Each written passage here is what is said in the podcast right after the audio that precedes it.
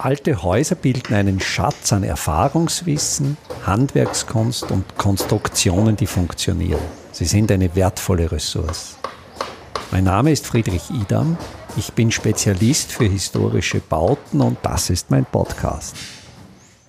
Peter Arlt ist Soziologe und beschäftigt sich mit dem öffentlichen Raum und mit dem Thema öffentlichen Raum ist Peter Arlt sehr früh auch auf das Thema Leerstand gestoßen. Der erste Teil dieses Gesprächs ist in der vorangegangenen Episode zu hören. Du hast vor zwei Jahrzehnten in Linz wesentlich mitgearbeitet am Architekturforum AFO, mhm, mhm, Einbau in der Volksküche und gerade in der Bauphase ist eine Kunstaktion gelaufen, 100 Meter Küche, ja.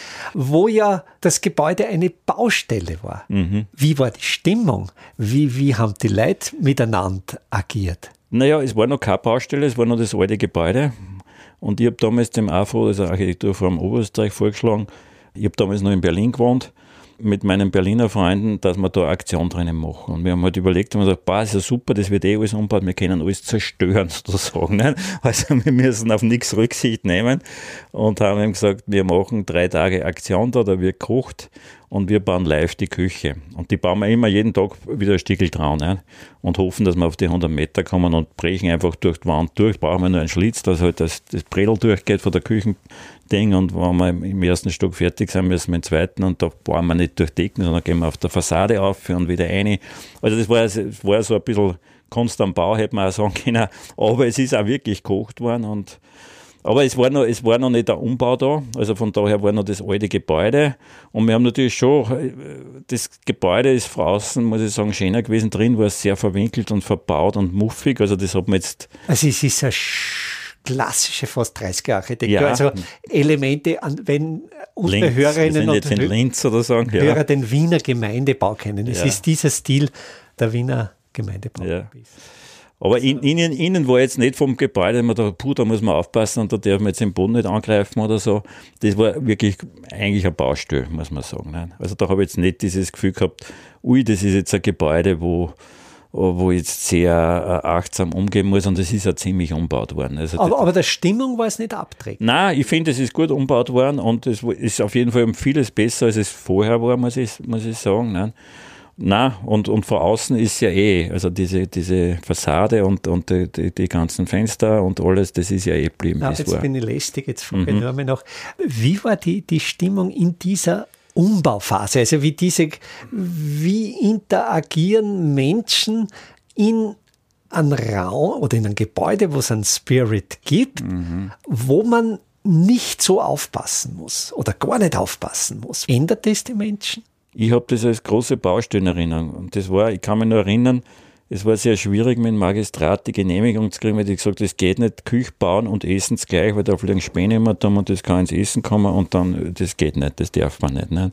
Wir haben waren trotzdem dürfen irgendwie, wir haben halt irgendwelche Lösungen gefunden, aber ich weiß, ich habe acht Seiten Vorschriften gehabt, was alles nicht geht oder was man nicht machen kann oder Blasen, wir haben Bläser gehabt, Musik hat auch gespielt und da kann ja die Spucke irgendwie ins Essen. Es war, es war unglaublich, was denen alles eingefallen ist das war, das war das, was mich eigentlich beschäftigt hat. Sonst habe ich es als große Baustelle eigentlich erlebt. Nicht? Und es war tatsächlich schwierig, dann irgendwo einen Platz zu finden, wo es halbwegs sauber war zum Essen. Nicht? Aber das hat halt, das hat halt uns interessiert, das ist gleichzeitig, nicht? zwischen Bauen, also wir haben immer gesagt, wir bauen für jeden Koch die Küche, die er braucht. Ne? Und wir haben jeden Tag einen anderen Koch gehabt, eben einmal von einer Sozialeinrichtung, äh, äh, die, die einen Kochtrupp sozusagen, nicht? die haben für Obdachlose auskochen, die sind dann auch gekommen, weil die haben damals dort zugehabt und waren dann bei uns. Einmal war afrikanische Küche, und da hat halt jeder Koch gesagt, nein, er braucht eine Oberwasch, hat ja jeder braucht, logisch, und er braucht einen Ofen. So viel anders war es eh nicht. Ne? Und das war für uns eine ziemliche Herausforderung, zum Beispiel eine Oberwasch. Nicht? Weil wo, du brauchst ja Wasser, musst eine Zuleitung haben, musst eine Ableitung haben. Und also es war das ganze Gebäude mit Rohren versehen, die da irgendwo, da hat man aufpassen müssen, dass man nichts drüber stolpert. Ich meine, es war, heute gegangen wahrscheinlich sowas will eh nicht mehr, sage ich. Aber damals, das war halt so unser Berlin-Style, muss ich sagen. Also das war halt, Berlin war halt auch so eine Baustelle und da hat man halt herumfuhrwerken können, wenn man wollen hat. Und diesen Spirit haben wir ein bisschen da in diese Volk, in diese ehemalige Volksküche. Es war ja Armenausspeisung früher in dieser Volksküche, wo jetzt das Architekturforum drinnen ist. Und darum haben wir gesagt, wir machen wieder Küche rein. Nicht? Aber eben nur für, für vier Tage. Nicht? Ja, ich ich kenne so die Erzählungen mein, meines Vaters. Mein Vater hat in den 1950ern in Linz bei Rentlitzberger Eisenhandlern gelernt und, war, ja. Ja, mhm. und war in dieser Volksküche essen. Also der mhm. Ja, das hat es bis in die 50er Jahre gegeben. Günstig essen. Und es gibt aus den 30er Jahren so Bilder, wo sie sich draußen anstellen ums Essen, um die Essensausgabe. Vielleicht ist das jetzt ein dystopischer Gedanke, aber möglicherweise könnten ja auch wieder Volksküchen in den Ortszentren Fuß fassen. Ja, gibt es ja eh, wenn man so will. Ne? Also mein Vater hat mir das jetzt nicht negativ geschüttet. Also er hat es nicht negativ wahrgenommen. Ja, ja. Das ist Nein, nein, das ist ein Zusammentreffen. Gibt es für, für die Obdachlosen sowieso. Ne? Aber es wird ja immer mehr. Also ich kenne einige Sozialinitiativen, ganz Europa verteilt wieder, ich habe zum Beispiel kleine Werbung für Servus TV. Aber egal, es gibt eine wunderbare Sendung dort, am Puls der Stadt. Ich weiß nicht, ob du die na, zufällig na, kennst, na, von einem kanadischen Stadtforscher. Der geht immer in Städte und schaut, was tut sie da. Ne? Am Puls der Stadt. Also wärmste Empfehlung, wirklich sehr kurzweilig und sehr interessant. Und der, ich habe mir letztes Mal in Mailand angeschaut, auch da gibt es viele so Initiativen, die wieder auskochen, weil es sehr viel arme Leute gibt in den Städten, sehr viele Zuwanderer auch. Und da sind hunderte Leute, die da zum Essen kommen dann. Also das sind jetzt nicht für Obdachlose, sondern es ist einfach, wir haben das in Berlin auch gemacht, weil es einfach viele Leute gibt, die das in die Kirchen zum Teil ausgekocht worden.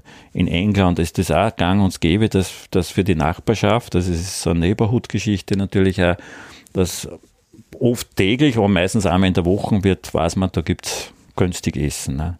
Das wird, wird sicher wieder mehr werden weil die Armut wird nicht weniger leider gerade und von ja, daher. Ich weiß nicht, ob man das jetzt romantisieren kann, die Armut, aber möglicherweise auch eine Qualität, dass das eben nicht nur Schattenseiten gibt, sondern eben das, das Zusammenkommen, die vielleicht auch Verantwortung übernehmen für die Nachbarschaft, kochen und mit dem gemeinsamen Essen, dass da möglicherweise neue soziale Konstellationen entstehen und möglicherweise die Zentren wieder neue soziologische Qualitäten gewinnen. Ja, es wird interessanterweise überall, muss ich sagen, wird sozusagen das Thema Nachbarschaft aufgewehrt, wird wichtiger.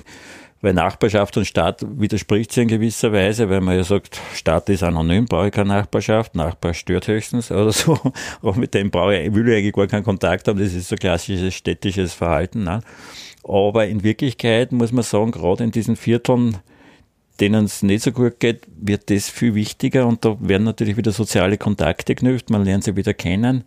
Und es gibt auch, auch über Social Media, muss ich sagen, wir haben auch in der, ich wohne in Gmunden momentan in der Traungasse, da gibt es auch WhatsApp-Gruppe Traungasse. Ne? Wir haben im Sommer Aktionen gemacht, jetzt im Winter ist es ein bisschen eingeschlafen gerade, aber da haben wir uns auch verabredet und ja, haben wir Yoga in der Traungasse gemacht, also wirklich in der Gasse, nicht, nicht im, im Haus drinnen was sehr lustig war eigentlich. Und Essen auch. Also so ein paar so Aktionen waren da. Und es gibt aber in andere auch, das heißt Social Street heißt das, also kann man auch googeln. Und da gibt es einige Initiativen in Europa, die so, die soziale Straße wiederbeleben. Nicht? Also da geht es wirklich Richtung Nachbarschaft. Aber das ist ja auch das, wenn man jetzt von Gemeinden wie da oder, oder Größern oder Ebensee oder wie auch immer oder Gmunden redet, habe ich schon ein bisschen das Gefühl, das ist ja, da kennt man sich ja noch im Großen und Ganzen. Nicht? Also, und solche Sachen, die dieses, diese Nachbarschaft oder dieses Gefüge stärken, um die geht es auch bei den Häusern, um jetzt wieder anzuknüpfen an das, was ich vorher gesagt habe, wo ich sage, okay, das ist vielleicht nur vielleicht ist es einmal ein Haus, was mehr für die öderen Leute ist, aber da kann man zusammenkommen, da kann man sich austauschen, da gibt es vielleicht ein gewisses Angebot, was ich nutzen will und, und da treffe ich mich einmal in der Woche oder vielleicht auch jeden Tag, keine Ahnung. Nicht? Denkst du, dass die historischen städtebaulichen Strukturen, die historischen Gebäude diese Anforderungen besser erfüllen können? Oder denkst du, ist es egal. Naja, ich muss mal jetzt sagen, du meinst im Gegensatz zu den Häusern, die heute gebaut werden. Genau. Ja. Ja. Oder, oder vielleicht ganz konkret verfallende 1960er, 70er mhm. Jahre Neubauviertel, Wohnblockviertel. Also, was man ja weiß, ist, dass Gründerzeitbauten eigentlich für alles gehen. Die kann ich ja ganz leicht umnutzen. Also, es geht ja eigentlich, geht's eigentlich immer um die, um die Erdgeschosszone, muss man auch sagen. Nicht? Weil im ersten Stock ist oft dann Wohnen oder Büro, aber unten, was ist in der Erdgeschosszone? Das ist immer das Problem auch bei den Bauträgern heute, wenn sie neu bauen. Nicht? Wie, wie, was tue ich mit der Erdgeschosszone? Nicht? Also, wie kriege ich da sozusagen Leben ein? Nicht? Das ist ein bisschen das Problem, was alle haben. Wie gesagt, Gründerzeit, glaube ich, ist einfach, 60er, 70er Jahre ist schwieriger. Wir haben, muss ich schon wieder ein Projekt zitieren, was ich mal gemacht habe, in Halle Neustadt, das ist in Deutschland. Halle Neustadt. Halle an der Saale. Halle an der Saale und Halle Neustadt ist ein Stadtteil, wie der Name sagt, Neustadt, eben in den 70ern, glaube ich, gebaut. Ich hoffe, dass ich keinen Blödsinn rede. Aber 70er, glaube ich, ist das entstanden. Und da ist auch, das sind so Wohnblocks, also wie man es wirklich so satellitenstadtartig hängt da zusammen mit einem großen Chemiewerk, was in der Nähe ist. Also es war eher so fast eine Werkssiedlung, kann man sagen, aber für, für 10.000 oder 15.000 Leute, also riesig. Da war viel Leerstand in diesen Wohnblocks. Und da haben wir gemeinsam, habe ich sehr viel mit dem Raumlabor Berlin zusammengearbeitet. Das ist eine Künstler-Architektengruppe, die unter anderem auch jetzt letztes Jahr den äh, Architekturpreis gekriegt haben von Venedig, also die, den, den Goldenen Löwen. Von der Biennale. Von der Biennale, ja. ja. Also in der Zwischenzeit sehr berühmte Gruppe, damals noch nicht so. Und da haben wir versucht, Halle Neustadt sozusagen einen Wohnblock sozusagen wieder zu beleben. Nicht? Und da haben wir halt überlegt, wie konnte es gehen. Und da hat man schon gemerkt, das war halt so eine Aktion über, über einen Monat oder zwei. Da haben wir schon Hotelzimmer zum Teil gemacht. Das geht immer. Es geht relativ leicht in solchen DDR- oder Ostblockgebäuden. Aber dass man das richtig, also das eine Monat haben wir schon lebendig gekriegt, weil da war viel, viel los. Aber auf Dauer ist es schwierig. Also ich habe das Gefühl gehabt, boah, mit solchen Strukturen ist schwierig und wir haben dann einmal, es gibt ja ganz leerstehende Plattenbausiedlung, es war auch Plattenbausiedlung und da haben wir mal als Künstlergruppe dann gemeinsam auch mit verschiedenen Leuten in Berlin einmal so eine, so eine Klausur eingerufen über zwei Tage, zu überlegen, kann man nicht da so einen Art, wie sagt man da, Vergnügungspark bauen, nicht? Also so Rutschen vom 18. Stock oben bis was auch immer, nicht? Oder, oder Schaukeln, die da zwischen den Gebäuden angespannt sind. Und äh, jetzt ist eh André Heller gerade wieder in aller Munde mit seinem, der Luna, hat ja einmal Luna Luna, der war sowas, aber, aber wir haben das eigentlich für so einen Platten, für so ein leerstehendes Plattenbaugebiet gedacht. Ne? Aber das ist, das ist in der Konzept aber für sowas ist vielleicht schon geeignet, sage ich einmal, aber sonst glaube ich, ist das, diese, diese Geschichte schwierig, außer Wohnen, dass man da was anderes einbringt. Also ich glaube, dass Gründerzeitbauten tatsächlich da dankbarer sind und ich glaube auch alte Gebäude sind insofern dankbar, so wie wir es da haben, auch, weil die ja immer so konzipiert waren, dass unten sozusagen das Geschäft ist oder die Werkstatt ja. ist oder was ja. immer und drüber wohnt idealerweise noch der, der unten die Werkstatt hat. Nicht? Ich sage jetzt einmal ja, so, so, so, grob. Und solche Formen, auch wenn es vielleicht diese, die Werkstätten andere sind, als wie es damals waren, solche Formen, glaube ich, kommen wieder. Ja? Und von daher sind die Gebäude sehr geeignet. Nicht? Also ich glaube, die haben eine große Zukunft in Wirklichkeit. Glaubst du, dass der räumlichen, der örtlichen Mitte eine Qualität innewohnt? Glaubst du, dass Menschen eher so gestrickt sind in einer Siedlung für den öffentlichen Raum eher die Mitte zu nutzen oder kann es auch daran sein? Oder gibt es einen, einen natürlichen Zug in die Mitte? Naja, da muss man wahrscheinlich ein wenig unterscheiden nach der Größe der Gemeinden oder der also bei Städten gibt es sicher, gibt also den Zug in die Mitte, den gibt es einmal für die Touristen, nicht? weil da sind ja die wesentlichen Gebäude, aber abgesehen davon, also ich glaube bei kleinen Gemeinden eher nicht. Ich, ich, ich denke jetzt gerade an Ebensee, weil da frage ich mich immer, wo ist die Mitte? Ne? Kann man sagen, ja, ist die Marktgasse oder so irgendwas, aber, aber das, das besteht. Es war eine gemeine Definition, aber dort, wo das wenigste Leben ist dass man es dort da hinkriegt. Dass man dort die Mitte definiert. Ja, gut, das wird vielleicht schwierig sein, aber es kommt wahrscheinlich auch immer ein bisschen aufs Angebot aus und natürlich auch, wie komme ich da hin, wenn das jetzt schwierig ist zum Hinkommen. Dann, weil wir zuerst über einen Wochenmarkt ja, geredet ja. haben, ne? der ja eigentlich jetzt nicht so, also in Hallstatt, jetzt sind wir wieder in Hallstatt, wir springen ein bisschen, am Gemeinderand liegt weil ich gesagt habe, wie kommen die Leute hin und die Hallstätter mit dem Rad sozusagen und die Obertrauner, die müssen schon mit dem Auto fahren. Nicht? Also, aber die kommen trotzdem. Er funktioniert, obwohl er sozusagen eigentlich am Rand ist, ist da ein Treffpunkt entstanden. Wobei ich glaube, das ist passiert, weil der Massentourismus in Hallstatt den öffentlichen Raum im Ortszentrum okkupiert. Mhm. Das heißt, es ist rein platzmäßig aufgrund der Touristenmassen mhm. nicht mehr möglich, am Marktplatz, der den mhm. Namen eigentlich mhm. von der Funktion hat, einen Markt abzuhalten. Erstens ist es für die Standler irrsinnig schwierig, durch die Massen hineinzukommen. Durch touristische Okkupation des ursprünglichen öffentlichen Raums ist letztlich am Rande des Orts ein neuer öffentlicher Raum entstanden. Das finde ich eben interessant. Darum, da habe ich mir jetzt schwer dann mit einer Frage vorher, ist das immer das Zentrum, nicht? weil man ja. dann wirklich ins Detail gehen muss, so wie wir jetzt in Hallstatt das gerade machen, wo dann möglicherweise tatsächlich am Rand, wo man sagen, ja, da draußen, da will ich eigentlich, da ist ja nichts, da komme ich nicht einmal gescheit hin. Nicht? Ja. Und trotzdem funktioniert es nicht. Ja. Also, weil es eben dann so spezifische Gründe gibt, die du eh gerade erzählt hast. Also von daher glaube ich, müsste man sich immer genau anschauen, was ist die Situation vor Ort und manchmal geht es dann doch, dass am Rand. Es stellt sich die Frage, wo ist das Zentrum? Ist das Zentrum eines Orts in der räumlichen Mitte oder ist das Zentrum des Orts da, wo etwas passiert, würde eher auf Zweiteres mhm. tendieren, aber wie finden diese Verlagerungsprozesse statt? Warum wird jetzt, abgesehen, wir haben gehabt das Beispiel Hallstatt mit dem Tourismus, das ist ein mhm, äußerer mhm, Faktor, der das verdrängt. Du hast zu Beginn unseres Gesprächs den Autoverkehr genannt. Das ist diese nicht mit dem Auto Erreichbarkeit oder die Nicht-Parkmöglichkeit im mhm, Zentrum. Mhm.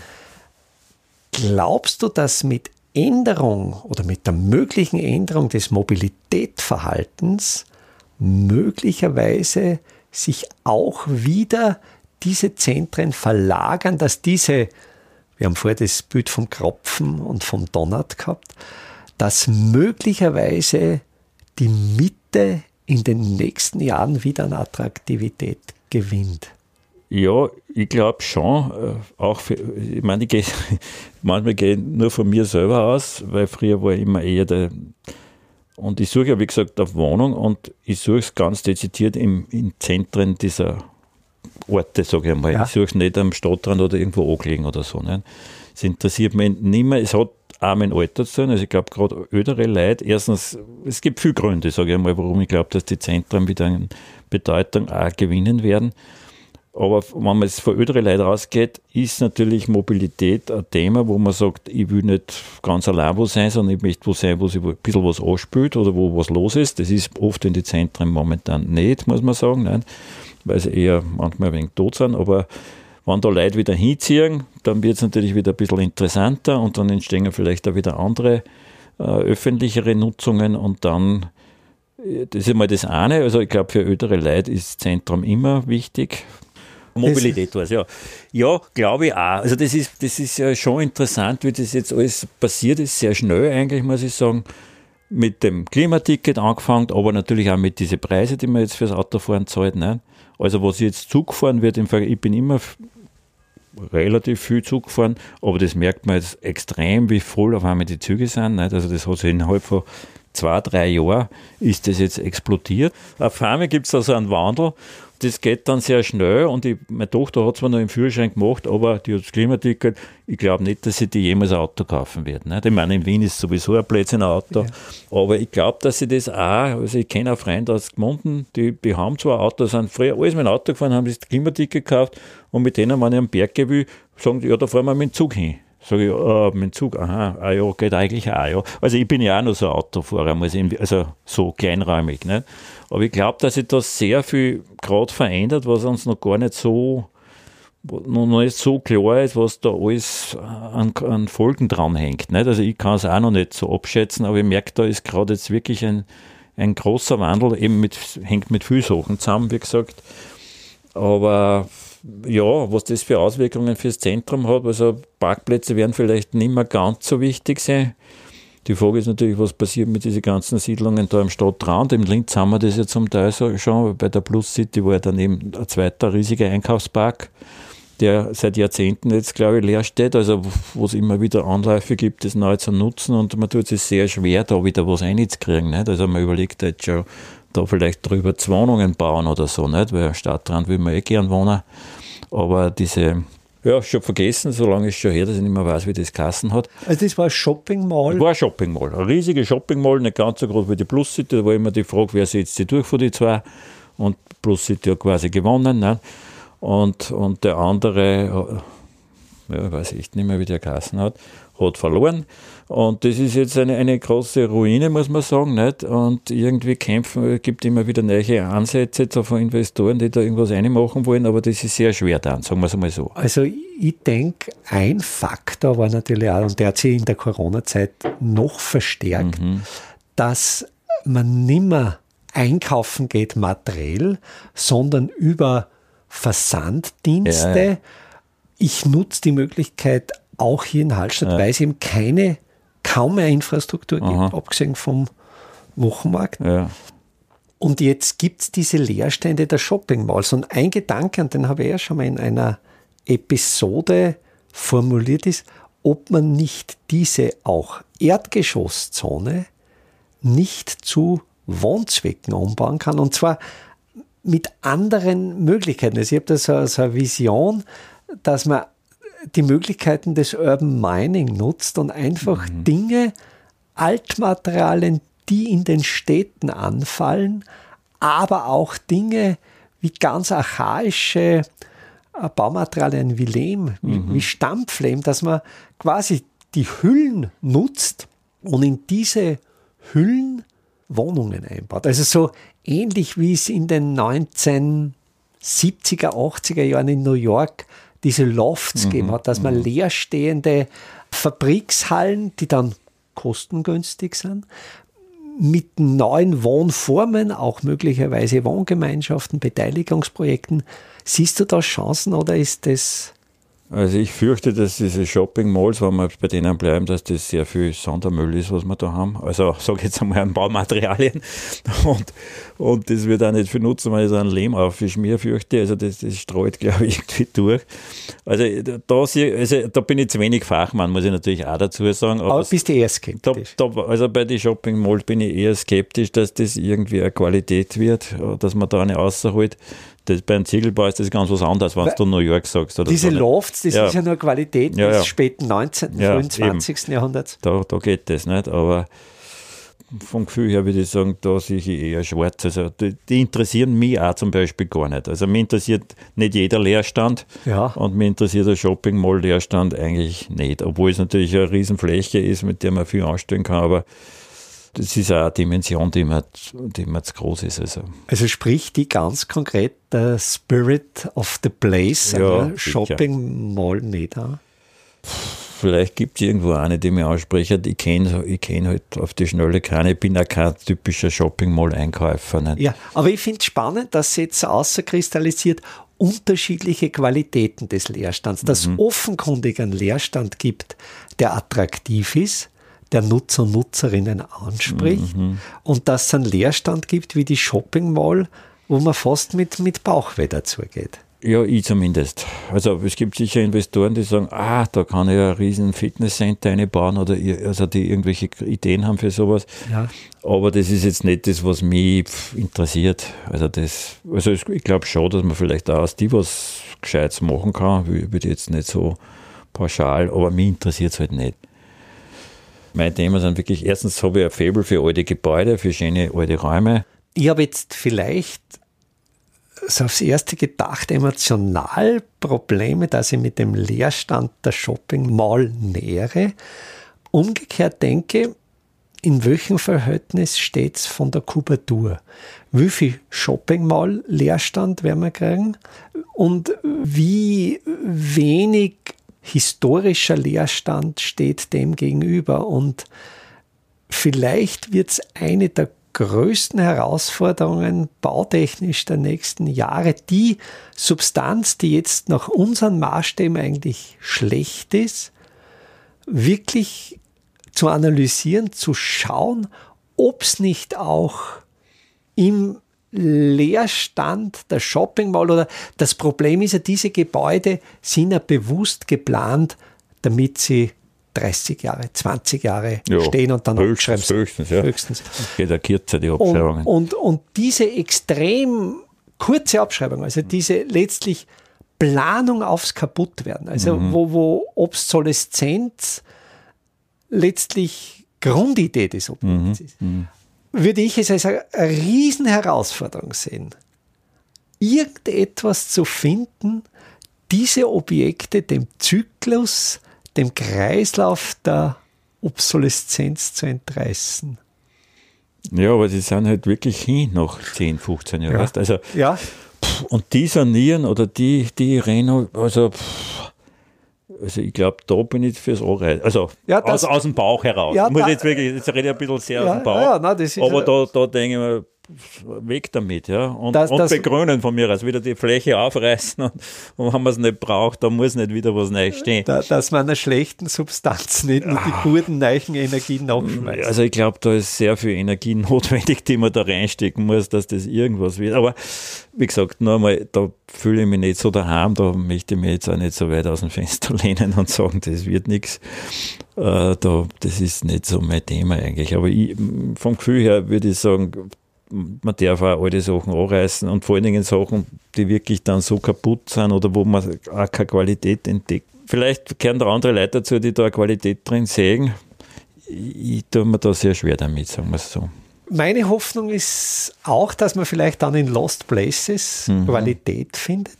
Und so wie letztlich in den 1960er, 70er Jahren des 19. Jahrhunderts überhaupt nicht wertgeschätzt wurde und abgerissen worden ist. Möglicherweise verändert sie sich wieder, aber es gibt eine Generation nach uns mhm, und es gibt Leute genau.